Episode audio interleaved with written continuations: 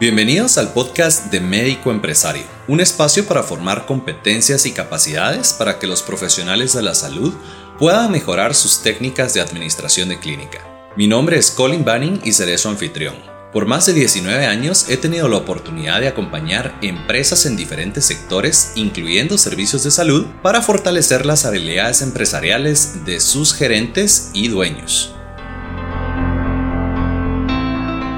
Bienvenidos a otro episodio de Médico Empresario. Agradecemos nuevamente a quienes nos han seguido semana a semana con los diferentes temas de cómo mejorar la administración de su clínica. Queremos darles consejos, herramientas prácticas, abordar temas de interés, compartir opiniones de médicos, empresarios que han sido exitosos en transformar su clínica en una organización de servicios de salud con proyección comercial. Hoy vamos a hablar de un tema sumamente importante en la gestión de la clínica y de la administración como tal, que es el manejo adecuado de los comentarios y las quejas. ¿Qué pasa cuando tenemos un paciente difícil? ¿Qué pasa cuando tenemos un paciente que no está conforme con el servicio, donde probablemente tiramos la pelotita y perdimos la atención a algún detalle importante y esto deriva en una queja que se refleja en redes sociales, que eventualmente escala un mal comentario que puede ser una mala referencia de boca en boca del servicio de la clínica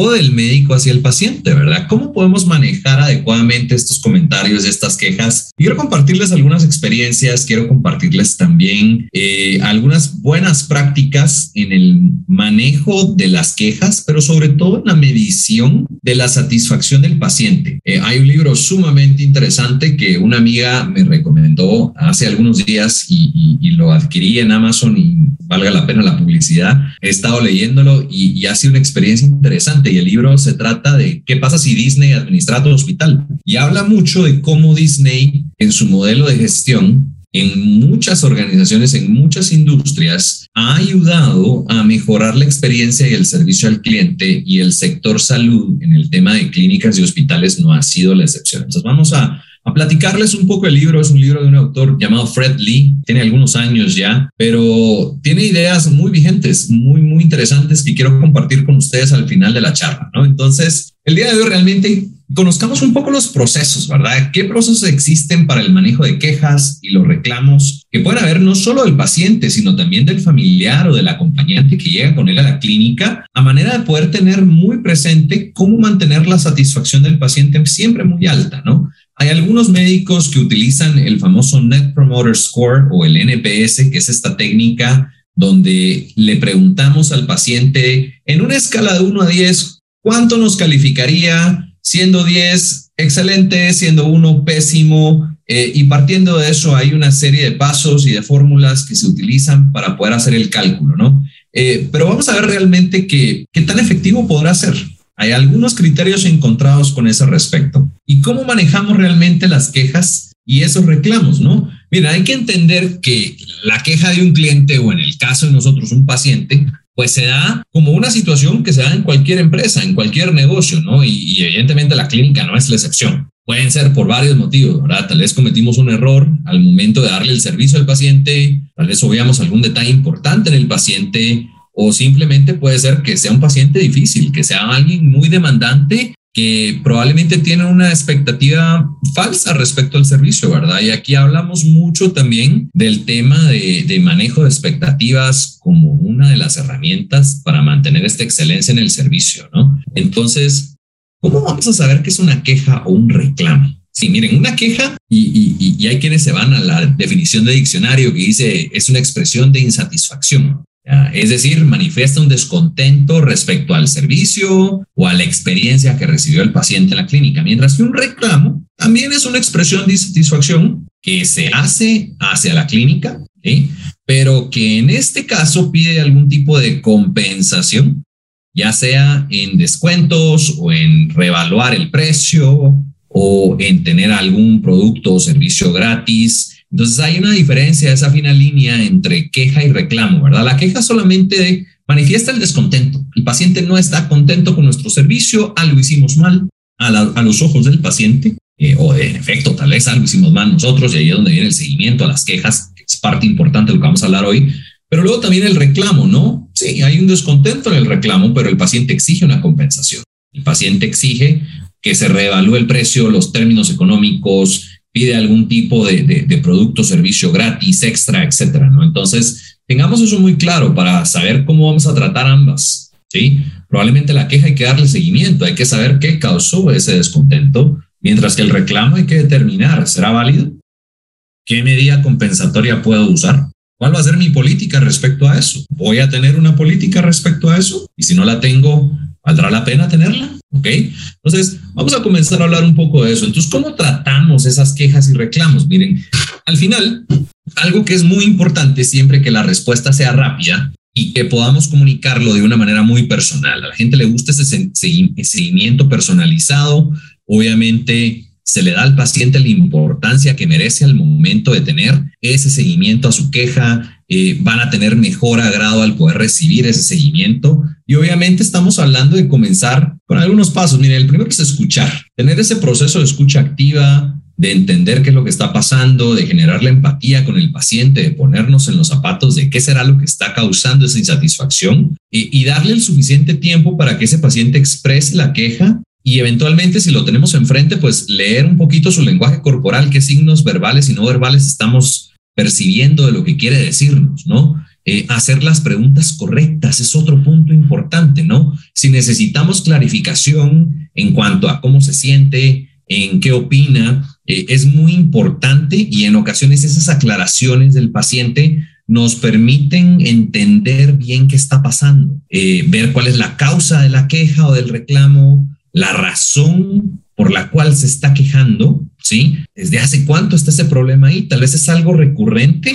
que no nos habíamos dado cuenta en la clínica y que necesitamos abordar y corregir de manera inmediata para que no pase con otros pacientes y obviamente qué consecuencias tendrá esa queja en la persona. Para él, ¿qué significa eso? ¿Qué consecuencias económicas tiene? Pérdida de tiempo, pérdida de dinero, eh, retrabajo, ¿Qué está pasando? No? Entendamos esa situación a través de hacer las preguntas correctas. Luego, garantizarle al paciente que esa escucha activa se dio, que estamos obviamente haciendo las preguntas adecuadas y poder resumir la situación. Expresarle de vuelta, mire, entiendo que lo que le está molestando es esto, esto, por esta razón, y estamos teniendo este problema aquí así. Porque entonces estamos realmente dándole al paciente su lugar y diciendo, si yo, usted es importante, le estoy poniendo atención, esto es realmente lo que está pasando. Quiero comprobar que de verdad le estoy entendiendo para poderle ayudar bien. Darle las gracias es un tema importante también. Eh, entender que si nos ponemos a la defensiva y nos cerramos en que nosotros tenemos la razón y, y perdemos de vista ese viejo dicho, el cliente siempre tiene la razón, aunque no sea cierto, pues obviamente nos ponemos a la defensiva y le mostramos al paciente que probablemente su opinión no vale. Eh, es importante agradecerle al paciente por esa opinión, por esa queja, por ese reclamo, porque al final, les voy a decir una cosa,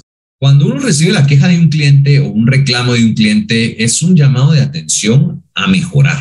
Y esto nos sirve a nosotros para subir nuestro juego, subir la barra en lo que hacemos y darle verdaderamente una percepción de la calidad del servicio, ¿no? Entonces, yo le agradezco a mis clientes cuando me hacen ver que no estoy haciendo las cosas bien o no como ellos quisieran, porque realmente me ayuda a evaluar y decir, ok, ¿será que sí estoy haciendo bien el trabajo? ¿Será que lo que estoy cobrándole al paciente vale realmente el servicio que le estoy brindando? Y evidentemente es una oportunidad para poder ser mejores profesionales y proyectar la clínica hacia eso, ¿verdad? Cuando hablamos de marketing médico en los primeros episodios del podcast, hablábamos que podíamos tener el mejor marketing, la mejor campaña publicitaria, nuestra estrategia comercial, relaciones públicas, todo. Pero si llega el paciente a la clínica y la atención es mala, todo ese trabajo se pierde, porque al final el paciente debe irse satisfecho y convertirse en un embajador de la clínica con otros posibles pacientes que puedan venir a la clínica a través de un buen servicio que se dio con una buena experiencia. Entonces, importante agradecer el comentario,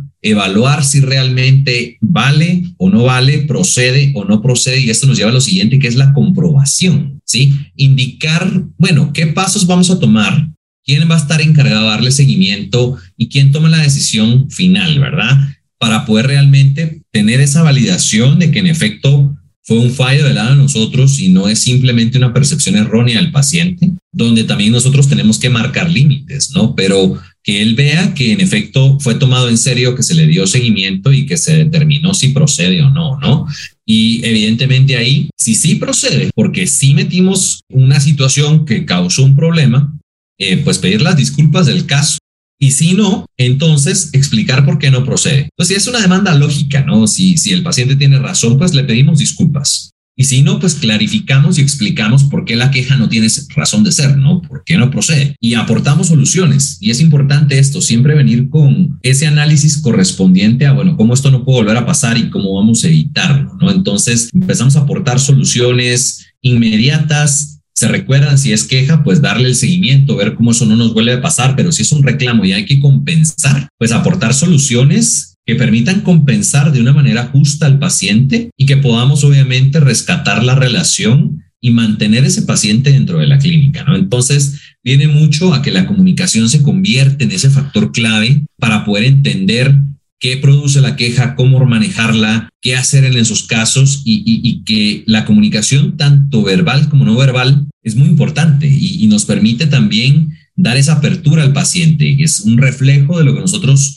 si estuviéramos en el lugar del paciente, tuviéramos, ¿verdad? O inclusive también del familiar. Eh, la cortesía, el agradecimiento a los comentarios eh, es importante porque hacen la diferencia delante del paciente. Entonces, vemos todos estos procesos de una forma muy holística, ¿no? Entonces, yo les comentaba que, que, estoy leyendo este libro de Si Disney administra su hospital, me pareció sumamente interesante y mi amiga Jimena Matus eh, me recomienda el libro hace algunos días y, me llama la atención por varias cosas. Yo siempre le digo a mis clientes que la calidad es cuestión de percepción y, creo que en algunos, en algunos casos, cuando hablábamos con el doctor Mazariegos en el episodio anterior, eh, hablábamos un poco de los procesos de gestión de calidad y de cómo la calidad, pues hay una calidad percibida y hay una calidad técnica, ¿no? Y esa calidad técnica es la que nosotros como profesionales de la salud le damos al paciente con la preparación del profesional, eh, la acreditación del médico, el uso de insumos, de medicamentos, de instrumental de la más alta calidad y es una calidad técnica. Pero al final la calidad percibida viene a ser cómo el paciente percibe el servicio que le damos y cómo él pesa ese servicio contra otros parámetros. Entonces, al final, esta calidad es cuestión de percepción, porque yo puedo tener la preparación en las mejores universidades, haber hecho prácticas, ¿sí? Fuera del país, tener el mejor equipo, la tecnología de última generación, pero si mi servicio es malo, la calidad percibida es mala. Entonces, el paciente tiene una imagen mental de cómo alguien debería ser tratado. Él se forma esa idea en su cabeza y esa imagen se convierte en el estándar sobre el cual la experiencia que recibe con nosotros en la clínica se evalúa. Y este libro de Si Disney administrar el hospital habla precisamente de eso, ¿verdad? ¿Cómo manejamos las expectativas? cómo realmente el paciente evalúa objetivamente estos procesos y se van dando. Entonces, uno debe de saber cuál es el campo de batalla en la mente del paciente. Mira, en el caso de un hospital o de una clínica de cuidado ambulatorio, pues e, evidentemente las quejas eh, manifiestan esa insatisfacción que yo les comentaba e indica que si tenemos un sistema de gestión de calidad, pues este no ha alcanzado sus objetivos. Eventualmente, eh, si no lo tenemos, pues obviamente hay temas y parámetros que debemos de evaluar para que la experiencia del paciente por la manera en la que los tratamos sea positiva. Entonces, miren, en, el libro mencionan un estudio que hizo Press Garney Associates en Estados Unidos y menciona cuáles son los factores o los motivadores de la satisfacción de un paciente. Y, y por ejemplo, menciona que el 79% de los pacientes consideran que el trabajo en equipo del personal de la clínica o el hospital, ¿sí? Es ese motivador de la satisfacción, que se note realmente que hay buena comunicación en el equipo, de que están bien articulados, de que siguen sus procesos, eh, que saben lo que están haciendo y les da la confianza y la seguridad de decir mi vida está en manos de estas personas, ¿no?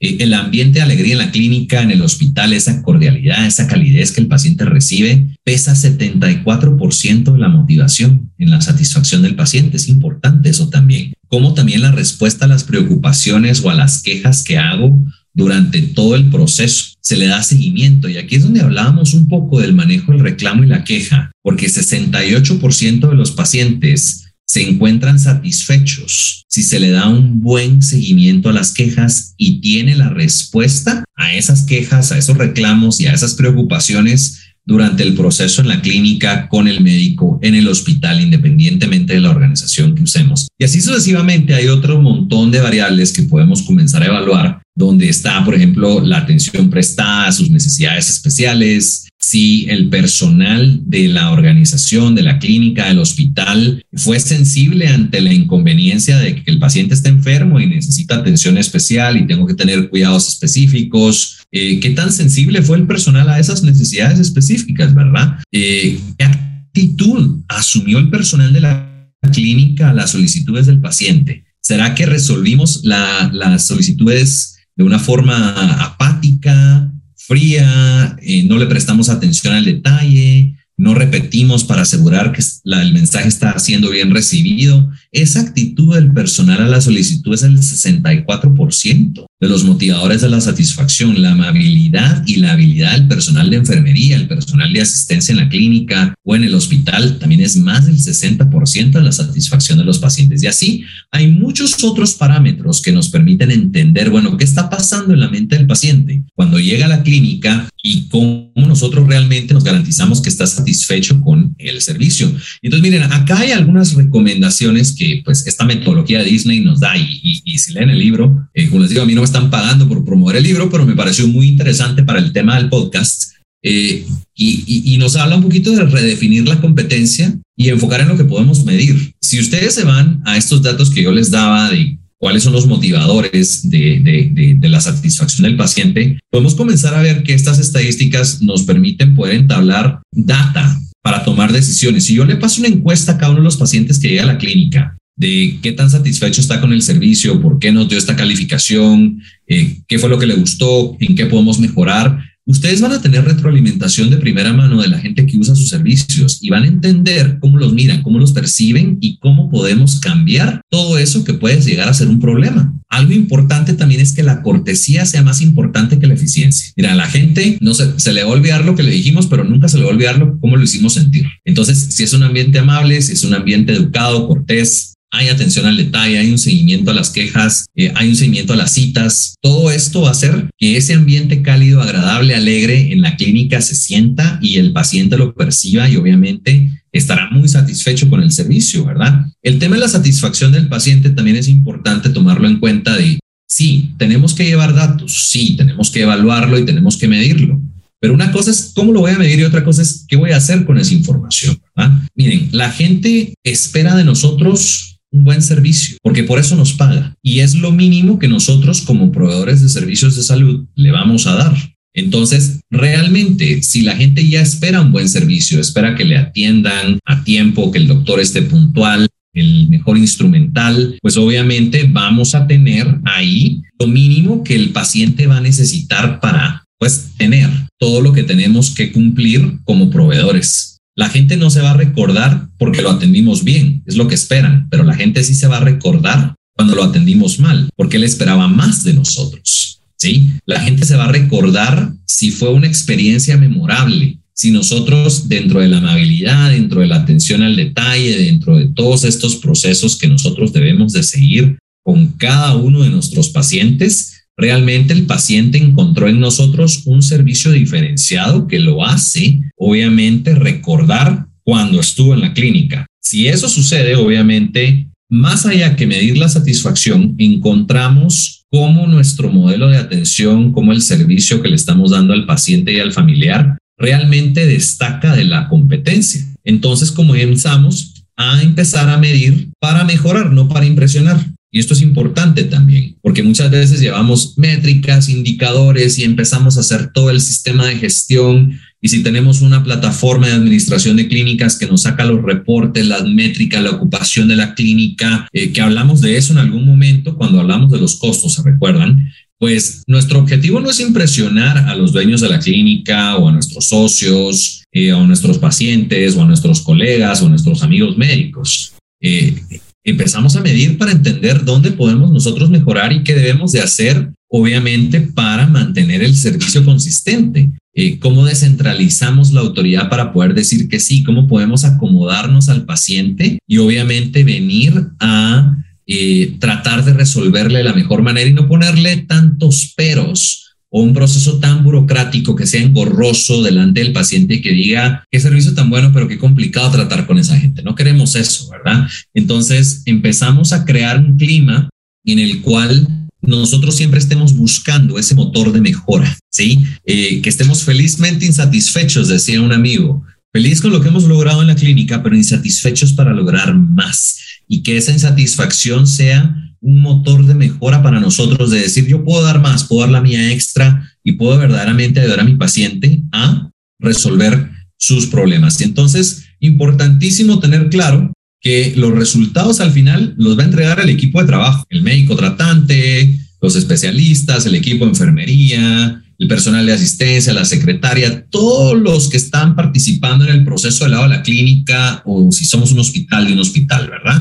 Pero al final, las impresiones que el paciente se lleva son dadas por los individuos, por el doctor, por la enfermera, por la secretaria, por el contador, por la recepcionista, etcétera, ¿no? Entonces, hay que tener en cuenta que cada uno de nosotros jugamos un papel importantísimo en la satisfacción del paciente como un todo, ¿verdad? Entregamos los resultados como equipo de trabajo, pero damos esas impresiones como individuos, como profesionales de servicios de salud.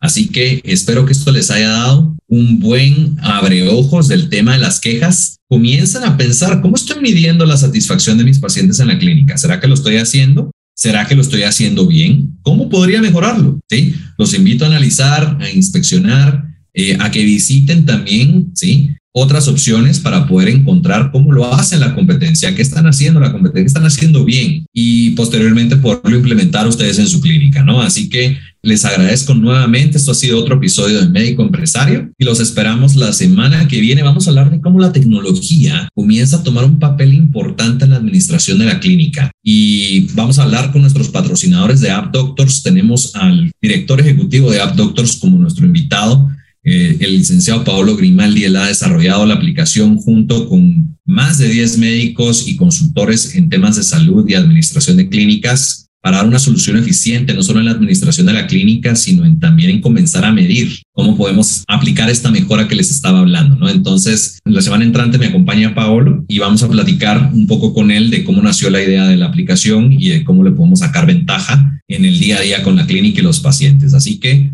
los esperamos y hasta la próxima.